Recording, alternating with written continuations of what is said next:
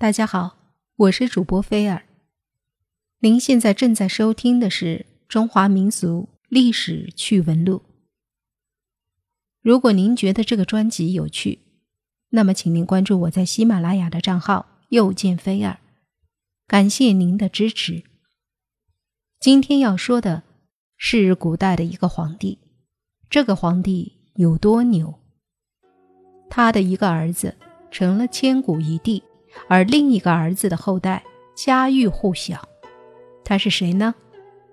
他是汉朝皇帝汉景帝刘启，不算多么出色，毕竟他一没有开国，二没有壮举。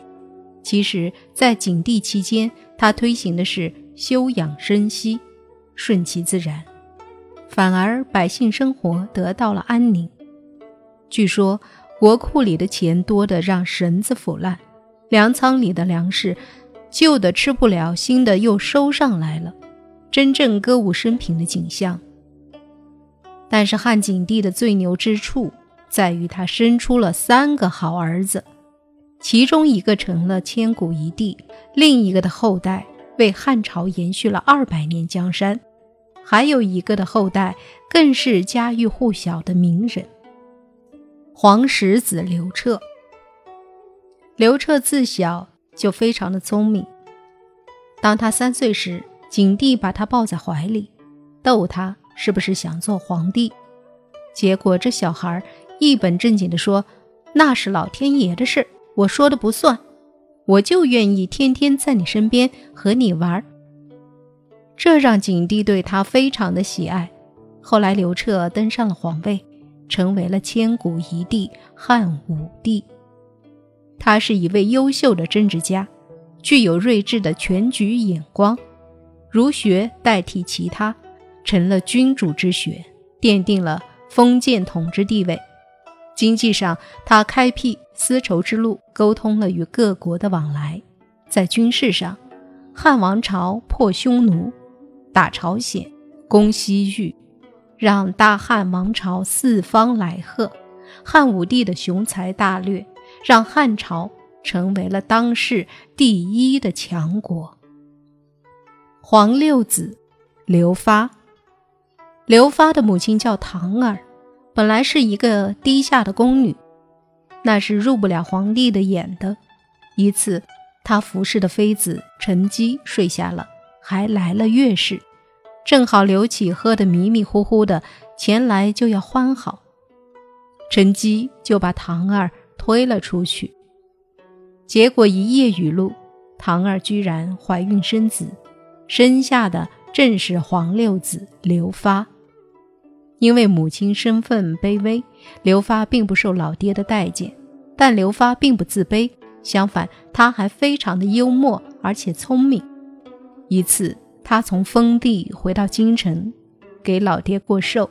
他故意跳了个别别扭扭的舞，引得所有的人都哄堂大笑。景帝问他为什么，他说自己的封地太小，扭转不开。汉景帝于是又给了他三处封地。又是百年过去了，王莽篡夺了汉朝江山，建立了大新朝。一个叫刘秀的年轻人横空出世，他就是刘发的五世孙。当时他起兵的旗号也正是复高祖之业。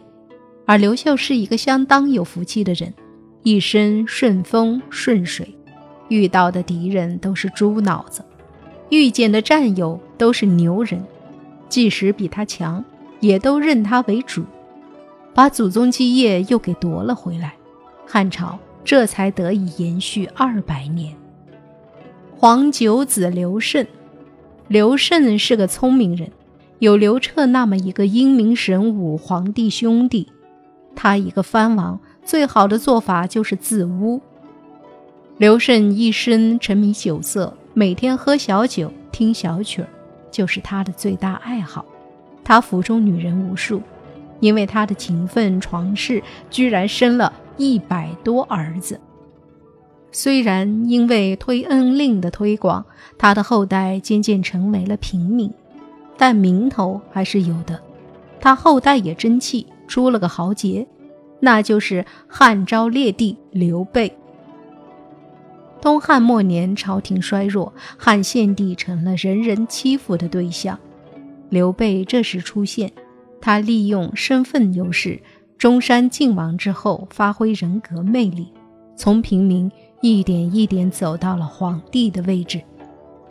虽然蜀汉没有能延续发展，但三国这个从中国红遍整个东亚几千年的大 IP，他们的种种故事都流传在民间，口口相传。刘关张结义、三顾茅庐等等，都为刘备增光添彩。